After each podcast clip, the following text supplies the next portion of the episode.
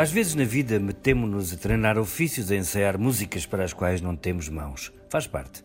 Quando agora morreu João Gilberto, sofri uma série de arrepios paralelos. De um lado, a memória da sua inacreditável afinação a prolongar o desafinado e a cadência de metrónomo a tocar os acordos. Do outro lado, o arrepio de me lembrar das longas horas, semanas, que em miúdo passei a tentar sacar do ouvido e guitarra qualquer coisa que se aproximasse à sua versão de Águas de Março ou de Maria de Ninguém, até ficar com os dígitos em sangue, a voz mal nasalada e a certeza de que não nasci para tais alturas no sussurro do samba. O mesmo se passa neste meu hobby recente de ver passar trotinetes na rua. Ali vão elas com aqueles maduros em cima, onde irão estacionar, em que ponto irão matar alguém, em que esquina serão confiscadas por quebrarem as regras de trânsito. Li ontem que já aprenderam 2.200, mas continuam a reproduzir-se. E não irei montar uma trotineta, não ser por força maior, até porque me lembro dos trambolhões que dei no skate, arte que tentei no último quartel do século XX.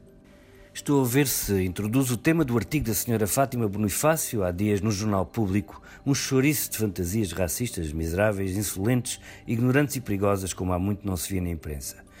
Esta senhora achou que sabia escrever o que lhe na alma sobre o que é a cristandade e o que serão, para ela, as raças sociologicamente inferiores dos negros, muçulmanos e ciganos que, por grosso e atacado, nunca poderão aceder aos direitos universais do homem, disse ela, porque são, Bonifácia Dixit de novo, inassimiláveis.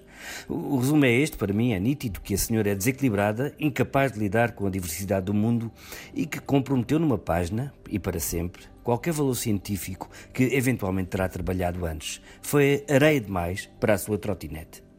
Foi tal a estupidez que até os admiradores deste desintelecto histórico ficaram aflitos. Só vou dizer que chamar cristandade às alervidades que defendeu são um insulto aos meus pais. Cristãos que a seu tempo foram convidados a batizarem cinco bebés ciganos, alentejanos, e ouça bem, humanos como eu e a senhora Bonifácio, e que já adultos os cumprimentavam sempre com carinho. Bom dia, madrinha. Boa tarde, padrinho. O meu caríssimo colega Paulo Moura, estivemos os dois na fundação do Jornal Público, precisamente, e voltámos a encontrar-nos neste, como antes te dizia, éter de o fio da meada. Defendeu aqui que a melhor resposta contra os fascistas é rirmos e até aplaudirmos com entusiasmo sarcástico as suas intervenções radicais. Estas verão assim expostas à natureza ridícula e esvaziadas de poder e de força.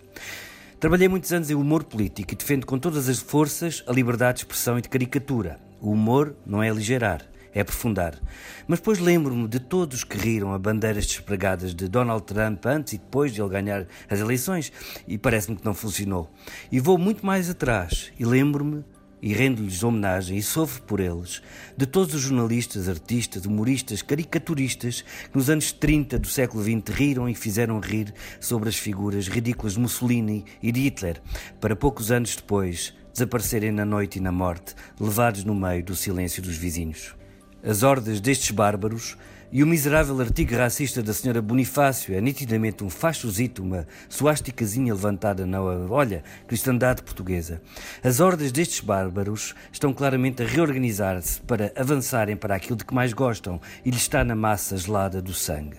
Uma terceira guerra mundial, novos genocídios e atrocidades, isto é, um sofrimento inassimilável por quem defende a liberdade e os direitos da humanidade.